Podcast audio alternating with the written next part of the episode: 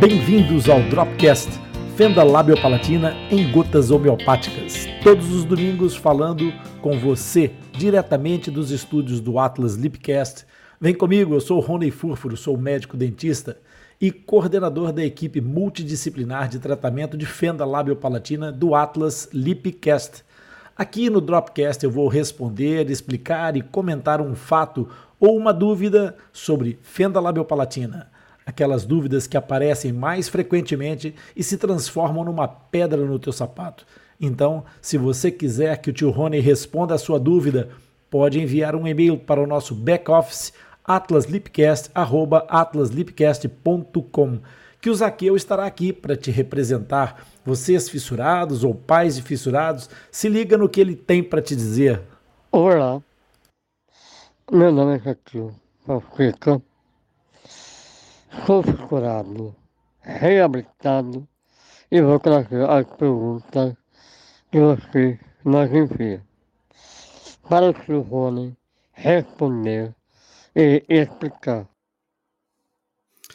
Exatamente. Agora, se é a tua primeira vez a ouvir o nosso podcast, então, se você gostar daquilo que a gente vai te contar aqui, não te esqueças de subscrever de ativar as notificações para que a gente possa te encontrar e te avisar sempre que surgir um novo conteúdo. E ele acontece sempre aos domingos aqui no Dropcast.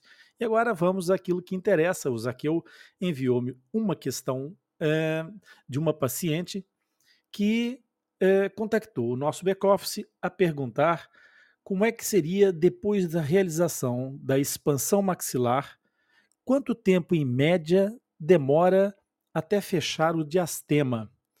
Pois é, aquilo que acontece com os diastemas é que eles aparecem entre os incisivos centrais nas pessoas que não têm fenda.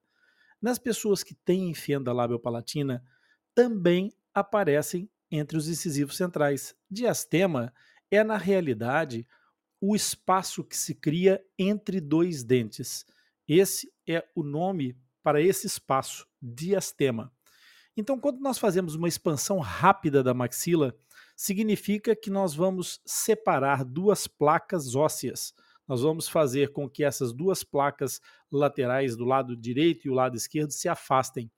E acontece que essa separação vai fazer com que os incisivos centrais ficam à direita e à esquerda acabem por ir junto com o seu com, o seu barco, não é? Os marinheiros estão sempre dentro de um barco e onde o barco vai, o marinheiro está lá dentro. O dente é como se fosse exatamente isso. Vocês imaginem como se fosse possível esse cenário naqueles barcos que têm duas, duas quilhas, os catamarãs. Imagina que tem um marinheiro em cima de uma das, das, das boias e o outro marinheiro do outro lado. Se nós conseguíssemos afastar essas duas boias, os dois marinheiros iriam se afastar também. Então, essa, essa é a criação do diastema. Acontece exatamente por isso. No princípio do processo, os incisivos podem estar juntinhos e vão terminar no processo de expansão rápida, afastados um do outro.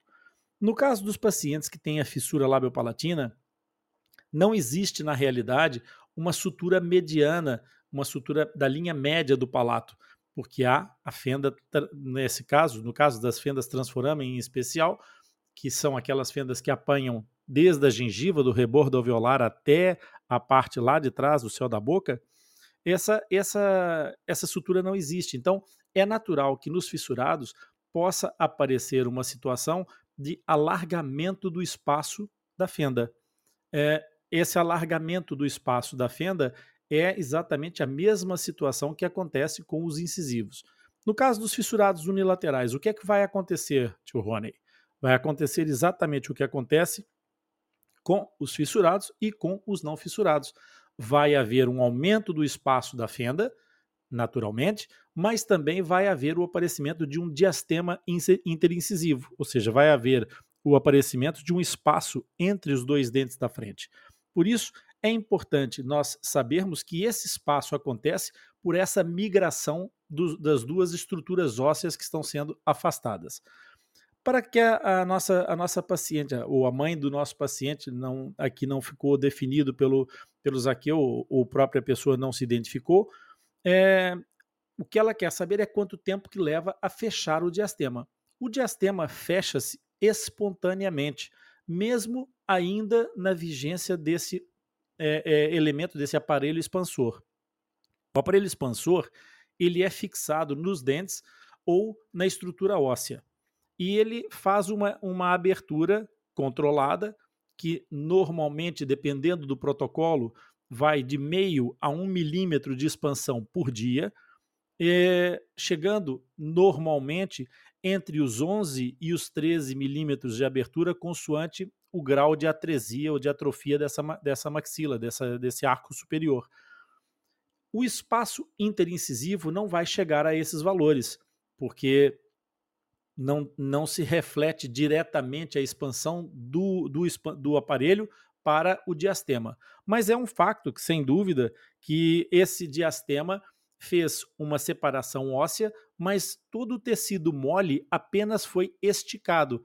A gengiva não rasga. Quem se separa é a base óssea, a gengiva estica. E como a gengiva estica, no caso da zona interincisiva, que não é a zona da fenda, no caso dessa gengiva que estica, ela mantém também íntegra uma coisa chamada fibras intraceptais ou interceptais. Essas fibras interceptais, elas ligam as duas bases dessa estrutura óssea que estão agarradas ao dente. E então o que acontece é que quando essas fibras estão esticadas, elas fazem um efeito de elástico. E em pouco tempo, passado sensivelmente entre 10 e 15 dias de cessar o movimento de expansão, os dentes começam um movimento migratório de regresso para sua posição original. No máximo em três semanas, os incisivos, sem que nenhuma força seja aplicada, voltam a assumir a sua posição inicial. Depois, o que é necessário aguardar é exatamente a integração óssea, no caso de haver a, a separação da sutura interincisiva, da sutura intermaxilar. No caso dos fissurados, que vão ter a, a, um aumento, um alargamento da, da fenda, esse alargamento não vai voltar a fechar-se é, espontaneamente antes da remoção do aparelho. Mas quando for removido o aparelho, em geral, é colocado uma contenção para esperar o momento de enxertia do enxerto ósseo, que nesse caso muitas vezes é a, a expansão é, rápida da maxila, utilizada para ganhar espaço da cirurgia e para terminar a fase de alinhamento dos bordos dessa, dessa fenda.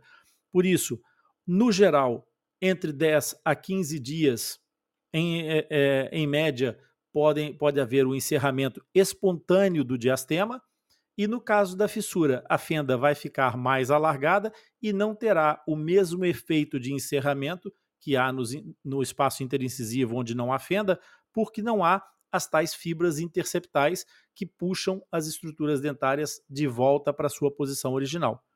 Então, essa é a resposta que é, nós pretendíamos dar aqui à nossa, à nossa ouvinte que enviou a resposta, a quem nós agradecemos.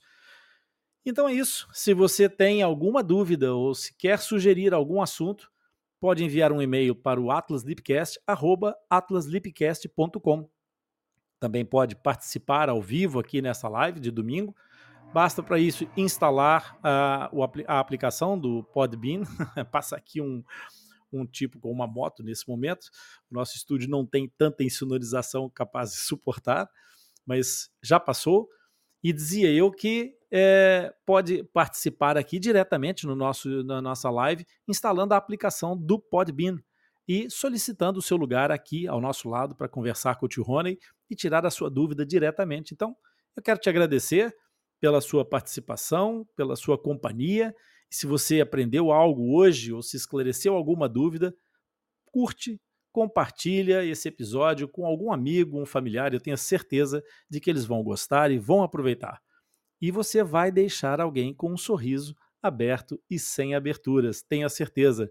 Compartilhando e enviando as suas dúvidas para o nosso podcast, também você nos ajuda a divulgar informação sobre fenda labiopalatina e nos motiva a continuar criando esses conteúdos que são tão relevantes para ti. Assim, nós sabemos exatamente o que é que você quer saber. Por isso, interaja conosco, manda o seu e-mail, faça o seu, a sua, mande as suas mensagens no nosso, no nosso canal, no nosso chat ou nas nossas redes sociais. E não se esqueça que todos os episódios do Dropcast ficam disponíveis no Podbean Live por uma semana. Mas depois eles vão para o Atlas Lipcast, que está disponível em todos os agregadores de podcast. E assim você vai poder acessar e ouvir sempre que quiser. Os links dos nossos canais estão disponíveis na descrição desse episódio. Por isso, até o nosso próximo encontro no próximo domingo. Um grande abraço e até lá!